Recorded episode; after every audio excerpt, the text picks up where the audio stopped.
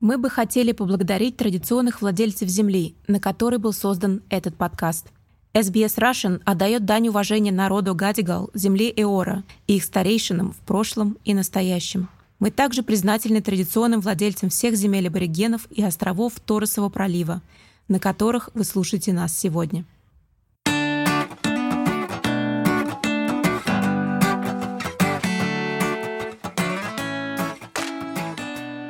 У многих из нас есть воспоминания о посещении морского побережья в разных точках мира. Шум прибоя, соленый воздух, прогулки по песку – все это обладает преображающей силой. Всем привет! Это Лера Швец и подкаст «Расскажи мне про Австралию». Сегодня мы поговорим про океан и пляжи, а также о том, почему они важная часть австралийского образа жизни –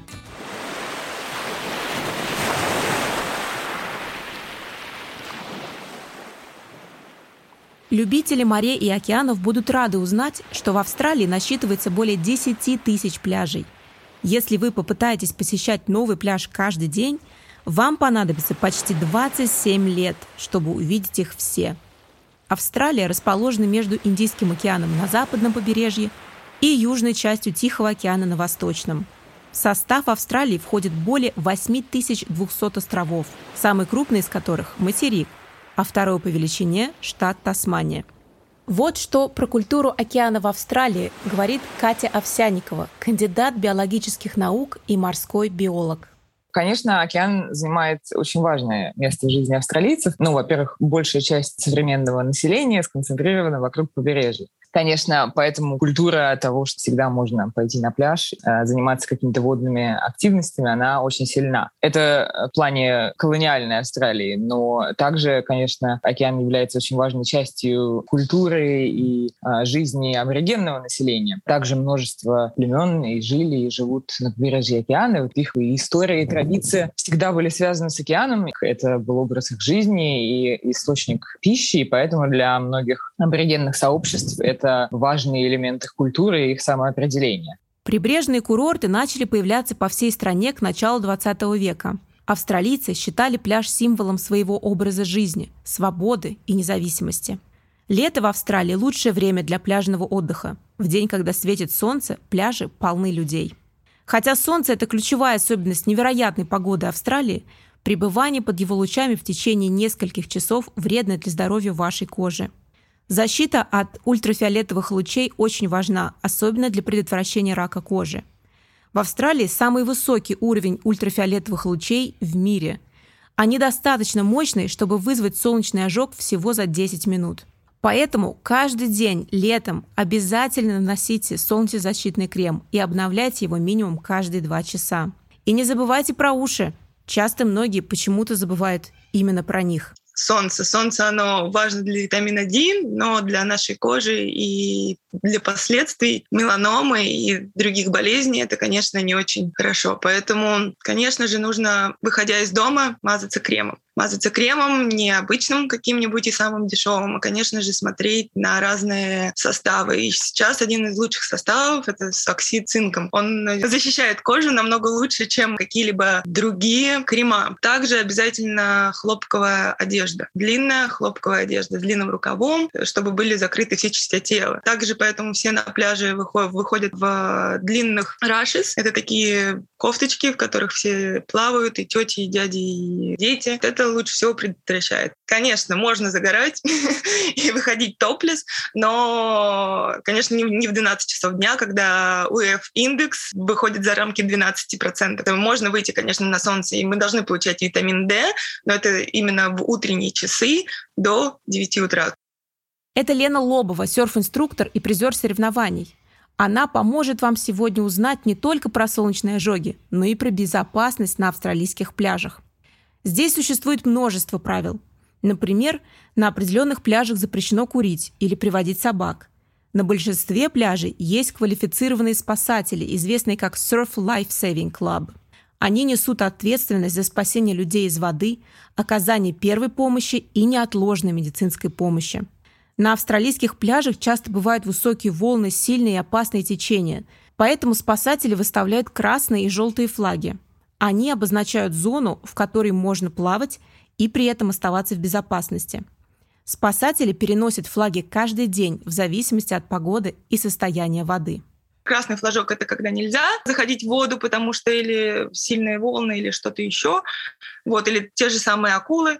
А, красно-желтый, два красно-желтых флажка — это как раз а, течения.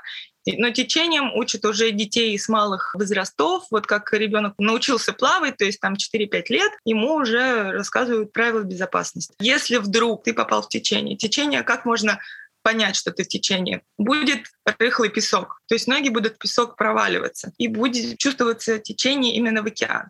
Что мы должны делать? Никогда не возвращаемся по прямой на берег. Это одна из больших ошибок, когда люди теряют все свои силы, сдаются и если еще у нас волны, то накрывают волнами, глотают воды и захлебываются. Начинаем грести в диагональ, потому что через диагональ мы выйдем из этого течения, и с помощью волн нас может выкинуть на пляж.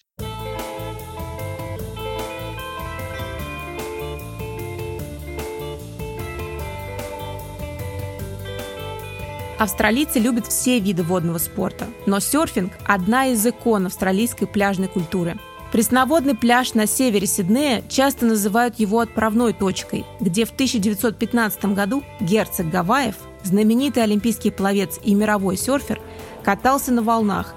Легенда сейчас оспаривается, но в любом случае этот спорт для многих в Австралии стал любимым. В 1956 году группа калифорнийцев, участвовавших в Олимпийских играх в Мельбурне, привезла с собой доски для серфинга «Малибу», принеся современный серфинг на этот континент – коренных народов Австралии, как на материке, так и на островах Торресового пролива, также существует очень тесная связь с серфингом. Джорди Кэмпбелл – представитель народов Муна-Муна. Сейчас он живет на земле Вадавурунг в штате Виктория. Он руководит программой Indigenous Aquatic для Surfing Victoria. Организация работает с молодежью из числа местных коренных народов и поощряет здоровый образ жизни и безопасность в воде. Джорди занимается серфингом с детства и считает океан целебным местом. Серфинг как вид спорта, на мой взгляд, это один из лучших способов соединиться с океаном. Это действительно смиряющая и вдохновляющая вещь. Иметь возможность выходить на улицу, кататься на волнах и получать удовольствие от пребывания в океане. Джорди говорит, что для коренных народов вода является важной частью культуры, и так было на протяжении тысячелетий. Он видит, как это влияет на молодежь. На суше у них может быть куча неприятностей, но как только они попадают в воду, вы видите, что все смывается. Океан – это лечебное место не только для коренных жителей, но и для всех людей – у нас, коренных народов, всегда была сильная связь с океаном. Это был источник пищи, способ передвигаться по окрестностям, на лодках вдоль береговой линии. На побережье есть много культурно значимых мест. Вода по своей сути является такой же частью нашей культуры, как и сами люди. Один из ритуалов, когда одно племя встречало другое племя, мы приветствовали людей на нашей земле водой – мы глотали немного воды и передавали им глоток, чтобы показать, что пить безопасно и что вместе мы будем в безопасности. Обучение населения правилам безопасности на воде – важная часть программы серфинга и серфинга с веслом, который ведет Джорди. Не плавать или заниматься серфингом в одиночестве. Не употреблять алкоголь перед входом в воду. Важно проговаривать эти вещи. Важно также понимать, что все австралийские пляжи уникальны. Пляжи все разные, и они меняются каждый день. Сегодня волна может быть большой, завтра может быть ветрено, а послезавтра направление волны может быть другим. Я призываю всех, кто собирается на новый пляж, пообщаться с местными жителями. Почти на каждом пляже в Австралии каждый день есть серферы. Эти местные жители знают пляж лучше, чем кто-либо. Поэтому я всегда призываю спрашивать местных жителей, какие опасности таятся на этом пляже, где мы можем серфить или плавать, где находятся безопасные места. И безопасен ли вообще этот пляж для купания? У нас в Австралии так много красивых пляжей. Но у нас также есть много довольно опасных пляжей с точки зрения течения и скал. Конечно, это также увеличивает риск столкновения с акулами. В Австралии акула – третье самое опасное животное, хотя вероятность гибели из-за нападения акулы по сравнению с прочим очень мала.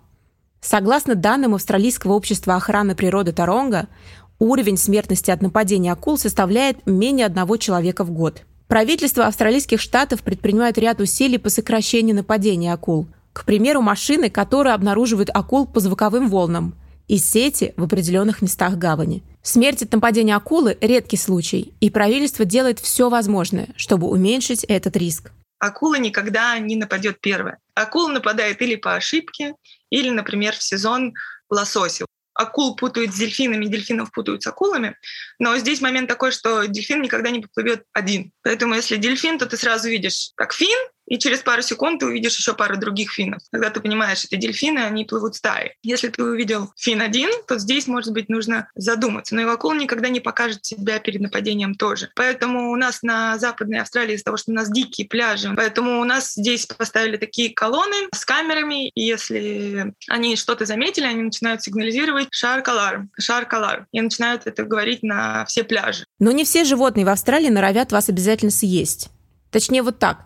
Чаще всего животным абсолютно все равно. В конце концов, они-то живут в океане уже не первое столетие, и жизнь у них богатая. А вот мы, люди, постоянно пытаемся вторгнуться в их жизнь. Катя Овсяникова, кандидат биологических наук, морской биолог, в Австралии изучает китов. На самом деле бывают разные киты, но те, которых видно чаще всего, и те, вот, которые приплывают в определенные сезоны, это горбатые киты. Это мигрирующий вид. Они летом кормятся в Антарктике, а потом они мигрируют в теплые тропические воды, чтобы размножаться. И, соответственно, их можно видеть, когда они идут с юга, ну, вот у нас здесь в Австралии, да, когда они идут с юга на север, Соответственно, это будет конец лета, то есть это где-то вот апрель, май, июнь. И потом, когда они возвращаются, наблюдение за китами здесь, конечно, совершенно сумасшедше простое и очень классное, потому что я повидала много китов в своей жизни, но для меня норма, что чтобы увидеть китов, нужно вот куда-то поехать, там вот, вот куда-то выйти на лодке, а тут ты садишься на паромчик, вот эти киты прям у тебя там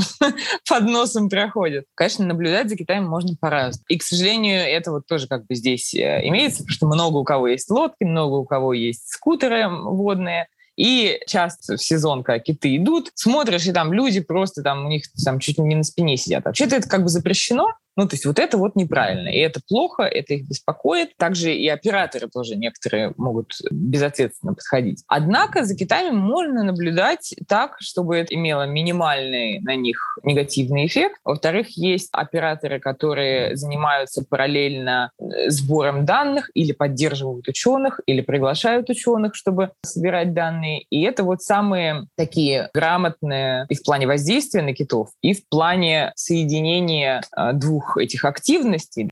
Говоря про океан, конечно, нельзя не упомянуть визитную карточку Австралии – Большой барьерный риф. Это самый большой природный объект, образованный живыми организмами. Но несмотря на статус всемирного объекта мирового наследия ЮНЕСКО, человечество продолжает планомерно уничтожать эту уникальную экосистему. И всему виной глобальное потепление климата проблема рифа и проблема кораллов — это, в общем, очень связано с проблемой океана в целом, повышение температуры, повышение кислотности. А, а океан — это вообще-то очень важный источник для нас и кислорода, и пищи, плюс как бы нормализация климата на планете. Проблема является глобальное потепление. А глобальное потепление — это как бы следствие наших действий, и тут уже можно делать много. Ну, во-первых, как бы образовывать и себя, и свое окружение. Люди, ну, как бы думают, ну, что я могу сделать? Конечно, невозможно взять и перестать ездить на машине. Но можно как бы маленькими шажками улучшать собственную экосистему так, что она наносит меньший вред. Следить за тем, откуда ты покупаешь электроэнергию. Сейчас есть компании, которые продают энергию, которая зеленая следить за тем, сколько энергии расходуется. Есть различные аспекты нашей жизни, которые мы можем контролировать и которые как бы могут усугублять или наоборот воздействовать позитивно на эту систему. Ну и плюс, конечно, голосовать в правильную сторону для тех, кто может.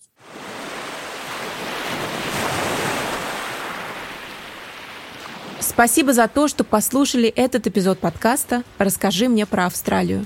Ведущий и продюсер подкаста – я, Лера Швец – при поддержке главного продюсера SBS Russian Светланы Принцевой, а также Макса Госфорда, Рэйчел Сибли и Кэрри Ли Хардинг. Подкаст «Расскажи мне про Австралию» или Australia Explained был впервые создан Марам Исмаил для SBS Arabic 24. Чтобы услышать больше историй от SBS Russian. Посетите наш сайт sbs.com.au slash Russian.